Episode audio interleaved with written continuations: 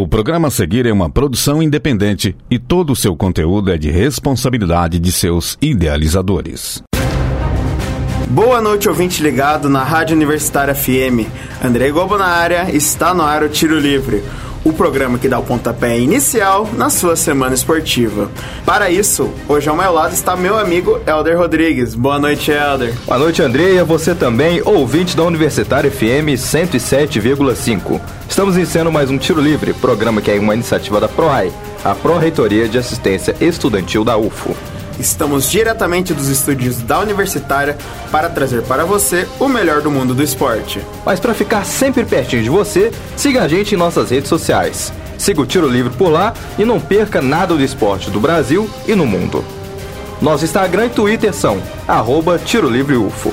No Tiro Livre de hoje, confira. Helder Rodrigues vem com as novidades do esporte regional, com Praia Clube no futsal e Uberlândia no Campeonato Mineiro Sub-20 e no feminino, com treinadora nova. Andrei Globo vem para nos informar sobre o que está rolando no esporte nacional, com o Brasileirão masculino Série A, B e o feminino. No tradicional Giro pelo Mundo, Euler Reis conta o que aconteceu nas ligas europeias, no Mundial de Vôlei e mais. No opinativo, Andrei Gobo volta para falar sobre o novo campeão da Fórmula 2, o brasileiro Felipe Drogovic, e o que isso muda para o cenário de automobilismo brasileiro. No quadro especial, agora chamado de Súmula Tiro Livre, Euler retorna para falar sobre a convocação de Tite para o último desafio antes da Copa do Mundo.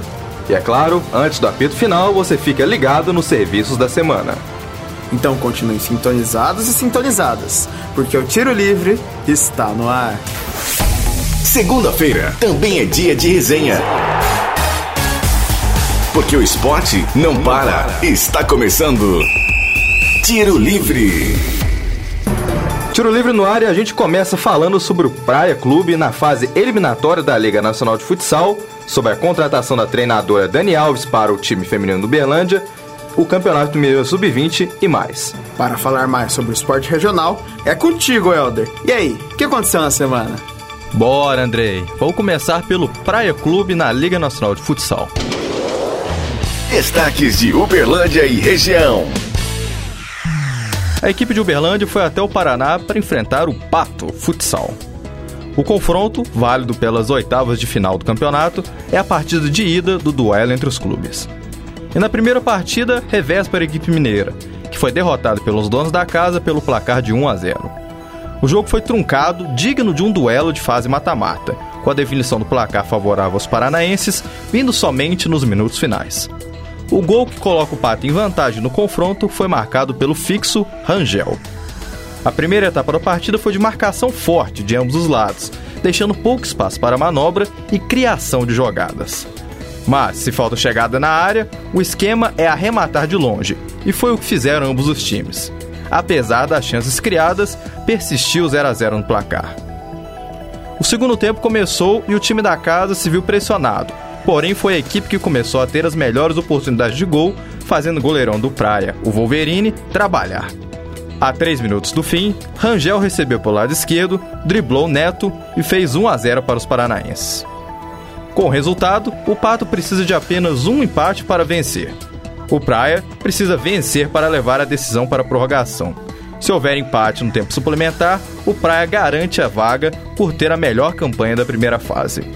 O jogo de volta é no dia 27 deste mês, às 7h15 da noite, na Arena Praia. Agora saindo do futebol de quadra para o futebol de campo.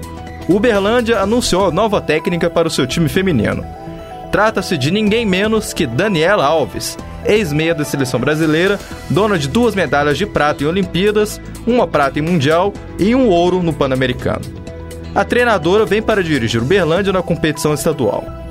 O contrato da treinadora, a princípio, é vigente até o fim do Campeonato Mineiro. Além dos títulos de atleta, Dani também foi treinadora das categorias de base do Corinthians desde 2019. Em 2021, comandou os paulistas na conquista do primeiro título alvinegro no Brasileirão Sub-16. Boa sorte para a treinadora e que as meninas do Belândia conquistem o título. E falando em Campeonato Mineiro, mas agora o Sub-20 masculino, o Berlândia recebeu o Betim no Ninho do Periquito pela rodada 18 da competição.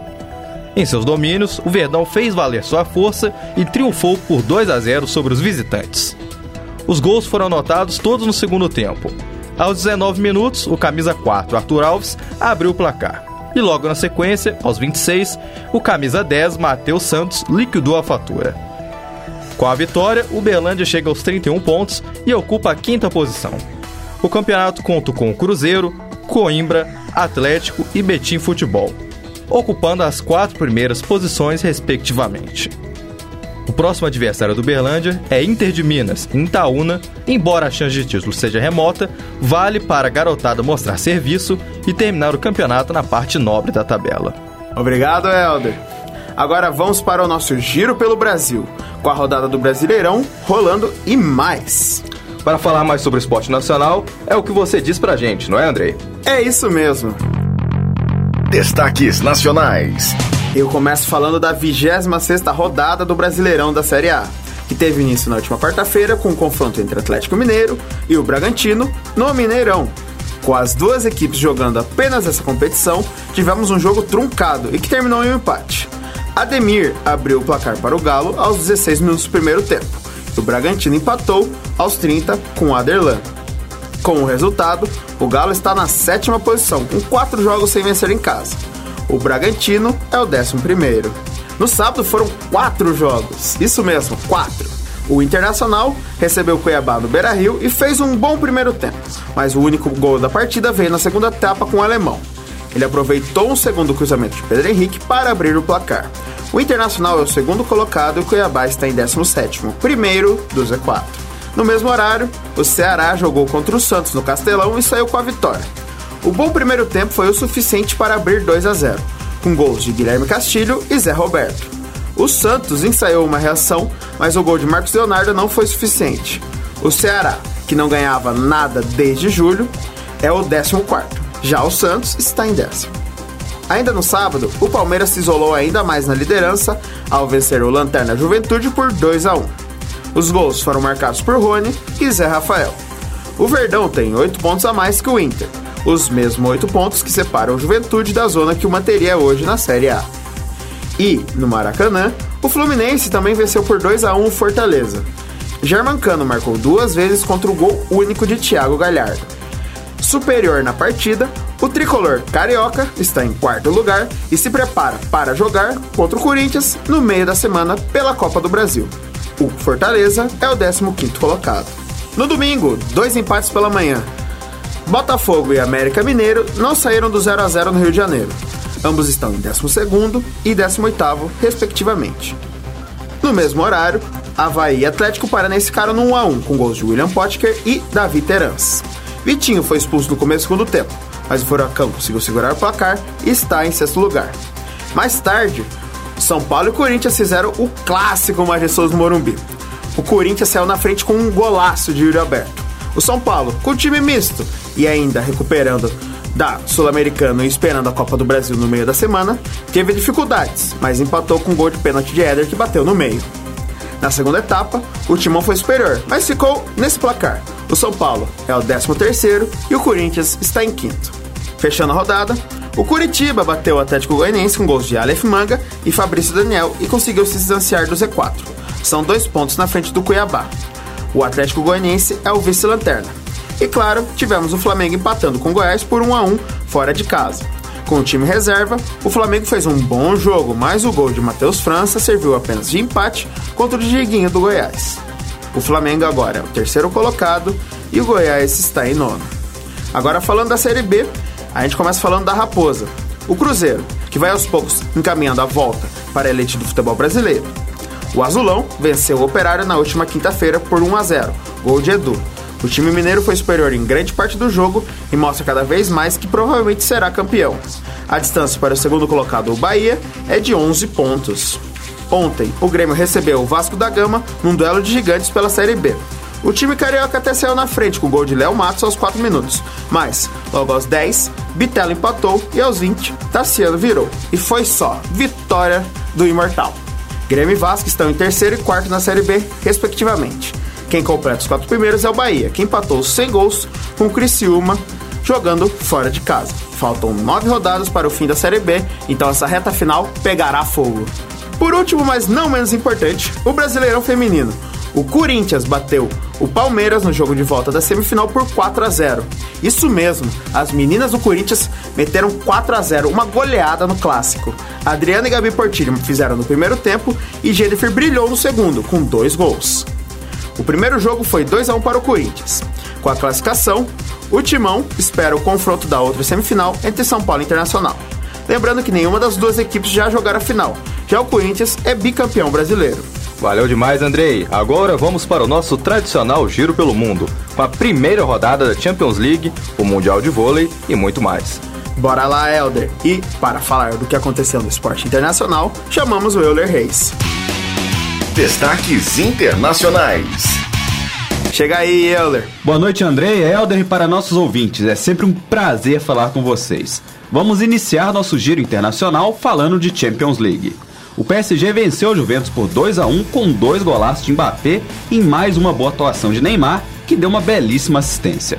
Apesar disso, o placar poderia ser ainda maior, mas o PSG abusou das chances perdidas e viu Mekini marcar de cabeça na segunda etapa. Na próxima rodada, o PSG vai até Israel encarar o Maccabi Haifa, enquanto a Juve enfrenta o Benfica em Turim. Que aproveitou suas chances foi o Napoli, que surpreendeu e goleou o Liverpool em casa por 4 a 1, com destaque para o surpreendente início de temporada do georgiano. A equipe italiana trucidou a defesa dos Reds, que teve uma noite sofrível de Joe Gomes e Alexander Arnold. Os gols foram marcados por Zielinski, duas vezes, Zambanguissa e Giovanni Simeone, enquanto o Liverpool descontou com Luiz Dias. Na próxima rodada teremos Liverpool e Ajax, e também Rangers e Napoli. Por fim, ainda tivemos um final de jogo absolutamente maluco entre Atlético de Madrid e Porto. Mário Hermoso abriu o placar aos 46 do segundo tempo, mas ele cometeu um pênalti e viu Uribe empatar o jogo aos 51. Então apareceu a estrela de Griezmann.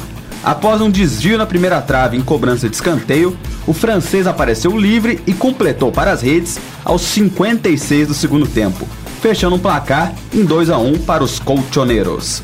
Na próxima rodada, o Atleti enfrenta o Bayer Leverkusen na Alemanha, enquanto o Porto encara o Bruges no estádio do Dragão em Portugal. Agora é hora de trocar a rede do gol por outra rede. No Mundial Masculino de Vôlei, a seleção brasileira derrotou a Eslovênia na disputa de terceiro lugar por 3 sets a 1 e conquistou a medalha de bronze. O Brasil perdeu no sábado para a Polônia por 3 sets a 2, em um jogo extremamente disputado, e veio com sangue nos olhos em busca da medalha.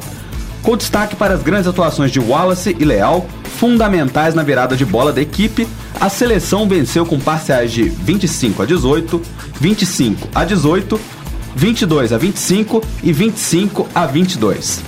Leal, que foi muito criticado após os erros no quinto set da partida contra a Polônia, terminou como maior pontuador da competição, com 125 pontos, e ainda entrou para a seleção do campeonato, calando os haters.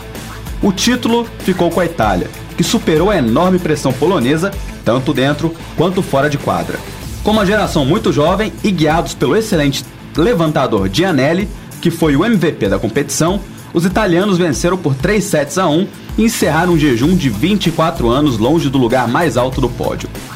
E falando em Mundial, vamos para o surf, onde tivemos mais um título brasileiro.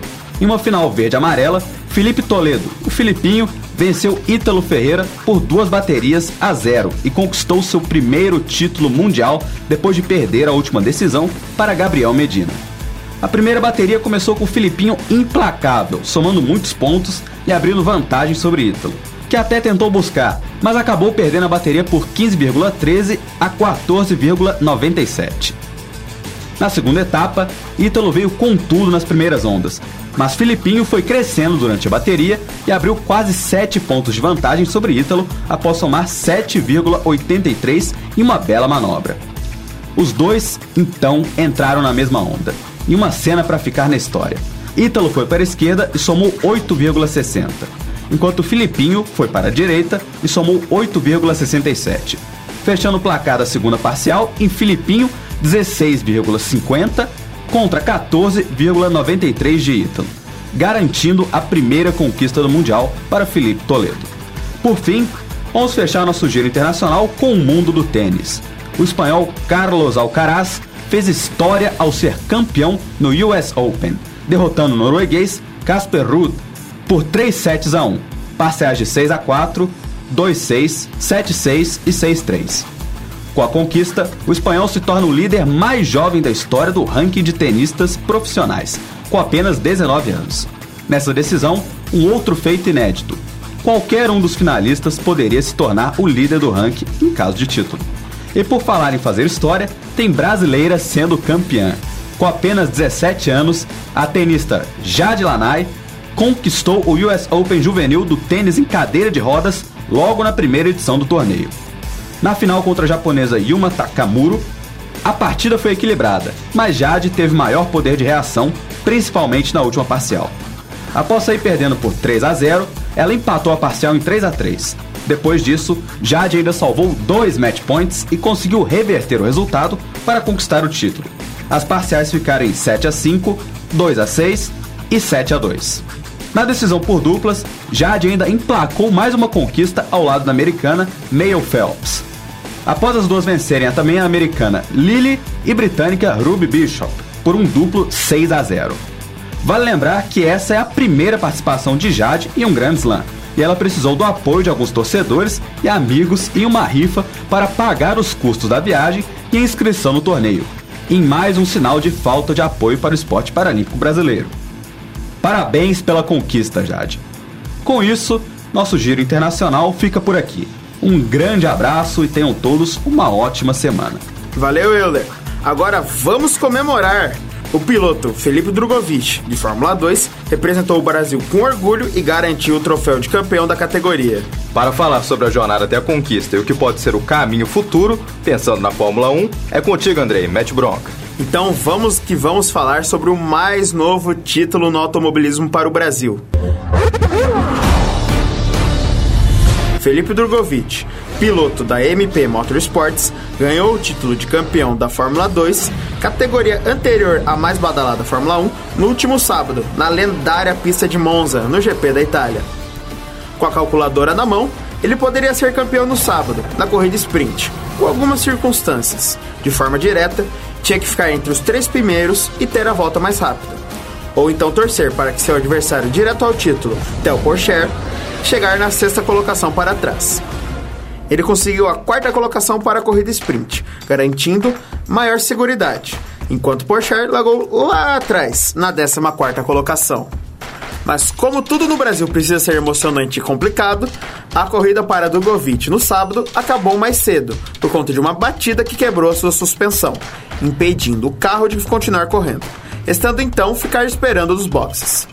E esperando as 21 voltas dos boxes, que Drugo se sagrou campeão da Fórmula 2, com o piloto francês terminando na última colocação do grid. Com direito à bandeira e muita emoção, é a primeira vez que um piloto brasileiro conquista a Fórmula 2.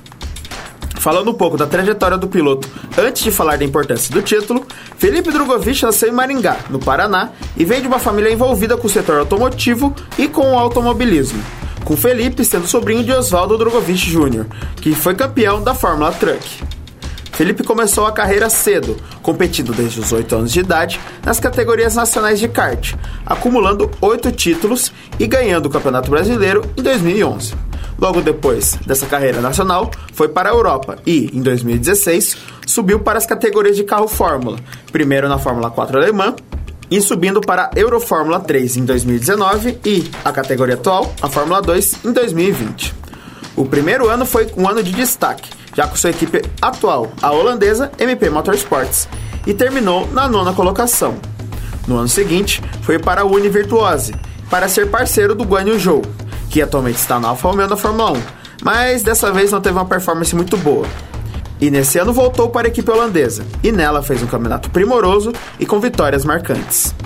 Ganhou na Arábia Saudita e pontuava com constância a cada etapa, sempre lutando pelo topo o seu rival direto. Porsche até conseguiu superá-lo em pontuação em momentos pontuais do campeonato, mas com pontos e nenhuma batida até a corrida sprint de Monza, a pontuação foi só se acumulando e a vitória após vitória colocava Drugo cada vez mais perto do troféu. No final de tudo, os 241 pontos foram o suficiente para que o piloto paranaense fosse declarado campeão da categoria. Além de importante para o automobilismo brasileiro, a conquista é a primeira dos pilotos da MP na Fórmula 2, garantindo ainda mais a importância do título. Um destaque de Drogovic sobre os pilotos cotados como favoritos da Fórmula 2 é a sua independência na carreira, não sendo atrelado a nenhuma academia de pilotos da Fórmula 1. E é sempre legal falar da torcida brasileira, que estava órfã de pilotos brasileiros na Fórmula 1, surgindo a esperança de Drogovic subir para a Fórmula 1 e representar a nação na mais celebrada categoria do automobilismo. Nas parças da Fórmula 2 ao longo da temporada, seja no Twitter, no Instagram e nas outras redes, era uma chuva de textos, imagens, vídeos e memes comemorando, festejando, brincando, torcendo para Drugo e também zoando, como é típico, as outras torcidas. E no sábado, o clima era de ansiedade e aguardo, com todos os olhos para a corrida. Mas foi só finalizar as 21 voltas que a festa foi completa. O dia ficou marcado como Drugo Day, com imagens o dia inteiro, com memes o dia inteiro. Lembrando que o último ano de pilotos brasileiros da Fórmula 1, de forma titular, foi em 2017, com Felipe Massa correndo pela Williams. De pilotos reservas, temos um brasileiro atualmente, que é Pietro Fittipaldi, neto de Emerson e que atualmente é reserva da Haas. E, falando da Fórmula 1, rumores de Felipe entrar na categoria estavam rodando, com várias equipes conversando com o campeão brasileiro e acendendo a luz da volta de um piloto brasileiro em uma equipe de forma titular.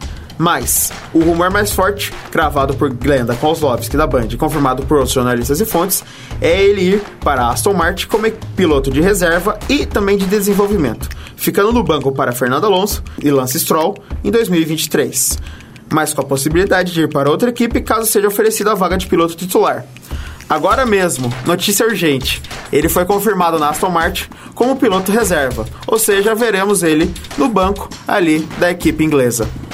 Por mais frustrante que seja Felipe Drogovic ir para a Fórmula 1 como piloto reserva, não é o fim do caminho e o fim da esperança para vermos a bandeira brasileira no grid novamente. É uma das portas de entrada. E Fernando Alonso, que já está com seus 41 anos, está cada vez mais próximo da aposentadoria. Seja no ano que vem ou nos próximos, ver um piloto brasileiro novamente nas pistas de Fórmula 1 enche de esperança eu e toda a torcida brasileira. Ainda mais um piloto que demonstrou ser competente, guerreiro e campeão. E o sonho de ouvir o clássico tema dos pilotos brasileiros que sobe ao pódio, o tema da vitória, tocado pela Roupa Nova, fica cada vez mais perto e, sinceramente, emocionar uma nova geração de brasileiros que vê pilotos do Brasil como heróis do asfalto. Como eu vi Felipe Massa em sua quase vitória em 2008 e a geração dos meus pais viu Ayrton Senna como símbolo de vitória e de orgulho. Nós merecemos isso. Mandou bem demais, Andrei. Principalmente boa sorte aos nossos brasileiros que estão aí na Fórmula 1. É, e agora vamos com um quadro especial, com o novo nome de Súmula Tiro Livre. Na súmula de hoje, vamos falar da convocação da seleção para os amistosos contra Gana e Tunísia. Essa convocação é a última antes da Copa do Mundo em novembro, então vai ser decisiva para saber quais vão ser os 26 representantes da Canarinha. Para saber mais sobre a convocação e a possível seleção para a Copa do Mundo, chamamos de novo o Euler. Chega mais. Antes de eu começar falando aqui no Súmula Tiro Livre, Alonso, vai curtir seu dinheiro, aposenta, vai pra Ibiza, entendeu? Deixa o nosso menino Drugo aí subir aí, seu piloto titular. E vamos lá, vamos seguir aqui. Tiro Livre Especial. Fala meu povo, tô de volta e vamos lá. Dessa vez falando sobre a convocação da seleção para os últimos amistosos antes da nossa queridíssima Copa do Mundo. Como o Helder disse antes, os jogos serão contra a Gana e Tunísia nos dias 23 e 27 de setembro. Essas partidas serão disputadas nas cidades de Le Havre e Paris, ambas na França. Antes de falar da convocação, precisamos falar dos adversários. São duas boas equipes, mas que não estão no mesmo nível que a seleção brasileira. Porém, sabendo como é praticamente impossível marcar amistosos com as seleções europeias de ponta, Gana e Tunísia são bons testes. É melhor enfrentar duas seleções com um estilo de jogo mais físico e baseado na velocidade do que enfrentar as mesmas seleções sul-americanas de sempre. Ou então buscar adversários bem mais fracos que não são teste de verdade para a seleção. E querendo ou não, Gana é um possível adversário do Brasil para as oitavas da Copa. A Tunísia não deve passar de fase porque caiu em um grupo com Dinamarca e França. Mas também é um time que possui um estilo de jogo muito semelhante a Camarões, que vamos enfrentar na fase de grupos. Portanto, com as dificuldades presentes, a escolha dos nossos adversários foi muito boa. Entretanto, poderia ter sido ainda melhor se a seleção enfrentasse Senegal, que tem um time muito bom. Sem mais delongas, vamos para a convocação. No gol, Alisson, Ederson e Everton. Todos com vaga praticamente carimbada na Copa. Nada a discutir, uma escolha coerente e que não deve mudar. Na zaga temos Marquinhos, Militão e Thiago Silva, que também tem vaga garantida na Copa, mas temos novidades. Bremer, da Juventus, e Ibanez, da Roma, foram chamados pela primeira vez. A convocação dos dois é muito merecida, com Ibanez sendo destaque no time de José Mourinho e Bremer sendo eleito o principal zagueiro do campeonato italiano em um time fraco como o Torino. O Tite ainda busca fechar essa vaga do quarto zagueiro, com o favorito sendo Gabriel Magalhães, do Arsenal, depois da lesão de Diego Carlos, ex-Sevilla e atualmente no Aston Villa. Mesmo que Ibanez e Bremer se destaquem, eu vejo a convocação deles mais como uma preparação para a Copa de 2026 do que propriamente para a Copa desse ano. Além disso, mostrar que os dois estão no radar da seleção evita que eles sejam convocados pela Itália, por exemplo. Nas laterais, temos a maior polêmica dessa convocação: Danilo, Alexandro e Alex Telles. Sim, apenas três nomes, e todos muito próximos da Copa do Mundo. Na coletiva, Tite disse que pode usar Militão ou Ibanez na lateral direita em forma de teste, mas isso é meio incoerente. Se a ideia da comissão técnica é testar, por que não chamar jogadores que estão se destacando e merecem uma chance, como Emerson Royal do Tottenham ou então Caio Henrique do Mônaco? E ainda, Alex Telles não está em boa fase. Ele já era reserva de Luke Shaw no Manchester United e após a chegada de Malacia, foi praticamente esquecido pelo clube, tanto que foi emprestado para o Sevilla. E olha que ele nem virou titular absoluto lá, pois está na reserva do argentino Marcos Acunha. Vai lembrar que, infelizmente, o lateral do Galo, Guilherme Arana, acabou se machucando, uma lesão muito grave, depois de tomar uma entrada do atacante Carlos Eduardo do Red Bull Bragantino. E Arana acabou lesionando o joelho e está fora da Copa do Mundo. E agora para Meiuca, temos Bruno Guimarães, Casemiro, Everton Ribeiro, Fabinho, Fred e Lucas Paquetá. Desses nomes, podemos contestar apenas a insistência em Everton Ribeiro. Embora ele seja um bom jogador, não acredito que ele deveria ter sido chamado. Ele não é o principal nome do meio-campo do Flamengo na temporada, com Arrascaeta e João Gomes em melhor fase. E ainda temos outros bons nomes que poderiam ser chamados testados. Já que Tite disse que é uma convocação mais para testes, por que não dar uma chance para outros jogadores em boa fase e de características diferentes? Por exemplo, o Joeliton, que joga no Newcastle, ou então o Gerson, ex-Flamengo e atualmente no Olympique de Marselha. Por fim, no ataque temos Anthony, Firmino, Neymar, Matheus Cunha, Richarlison, Pedro, Rafinha, Vini Júnior e Rodrigo. A grande surpresa ficou com a ausência de Gabriel Jesus, que reencontrou seu ótimo futebol no Arsenal e vem se destacando no comando do ataque dos Gunners. Mas a ausência dele é válida. Tite quer testar outros centroavantes e por isso não chamou Gabriel Jesus, que provavelmente já está no Catar. Pessoalmente, eu não teria chamado Firmino, que só mostrou seu excelente futebol em uma única partida nessa temporada. Um 9 a 0 para cima do fraco Barmouth. Em vez de chamar Firmino, por que não dar uma chance para o Martinelli, do Arsenal, que vem jogando muito bem? Sabemos que Anthony, Rafinha, Neymar e Vini já estão na Copa. Por que não chamar alguém para disputar a vaga com o Rodrigo, já que outros três centroavantes foram convocados? Além das ausências já citadas, temos outras duas que vale ressaltar: Dani Alves e Felipe Coutinho. Mesmo que eles sejam grandes jogadores, a fase de ambos está péssima. Coutinho tem apenas um gol e nenhuma assistência desde que foi comprado pelo Aston Villa. Enquanto Daniel Alves vem sofrendo com muitas críticas pelo mau futebol apresentado no Pumas do México, onde vem atuando como meio de criação. Os dois também não estão no auge de sua forma física, com Dani Alves em declínio por conta de sua idade e Coutinho sofrendo com cãibras em alguns jogos do campeonato inglês. Por fim, mesmo que a fase não seja muito boa, Coutinho muito provavelmente estará no Catar. No caso de Dani Alves, ele irá para a Copa se resolver que quer atuar como lateral direito, e mesmo assim, sua convocação seria polêmica. Sim, ele é um jogador histórico, ninguém pode negar, mas ele não aguenta mais subir e descer o campo por 90 minutos. Ou então marcar jogadores mais velozes, e isso pode causar muitos problemas para a nossa seleção. O que nos resta é esperar que mais ninguém se machuque e torcer pelo Hexa quando a bola finalmente rolar nos gramados do Catar. Volto com vocês, pessoal. Valeu demais, Euler. E eu deixo aqui com vocês a reflexão, viu? Imagina uma defesa composta por Daniel Alves e Thiago Silva. Meu Deus do céu, viu? É a calça de cimento purinha, né? e por último, mas não menos importante, papel e caneta na mão, porque é hora dos serviços da semana. O que acontece na UFO? Você fica sabendo no Tiro Livre. Serviços UFO. A Universidade Federal de Uberlândia, por meio da Pró-Reitoria de Assistência Estudantil, lançou um novo edital de processo de concessão, inclusão, alteração e recadastramento de auxílios de assistência estudantil, referentes ao primeiro semestre letivo de 2022. Os benefícios são destinados a estudantes em vulnerabilidade socioeconômica matriculados em graduação presencial.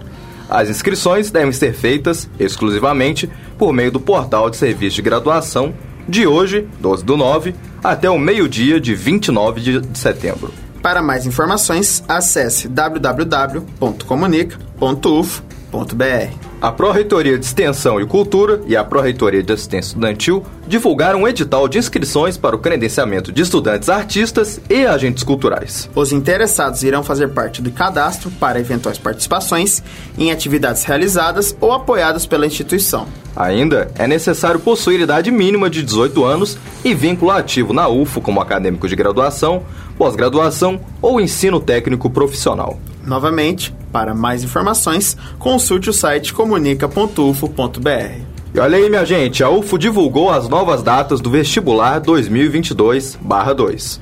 A primeira fase do processo seletivo está prevista para 23 de outubro, às 9 horas da manhã. Além disso, todos aqueles que se inscreveram anteriormente já estão automaticamente inscritos. Caso necessite de atendimento especializado e ou específico, o novo período para solicitação será entre os dias 8 e 15 de setembro. A prova ocorrerá nas mesmas cidades. E para mais informações, você pode acessar o comunica.ufo.br. Boa sorte a todos e todas. Apito Final. Tiro Livre. Apito final do Tiro Livre de hoje. Para sugestões e dúvidas, mandem mensagem no Facebook do programa www.facebook.com barra Tiro Livre.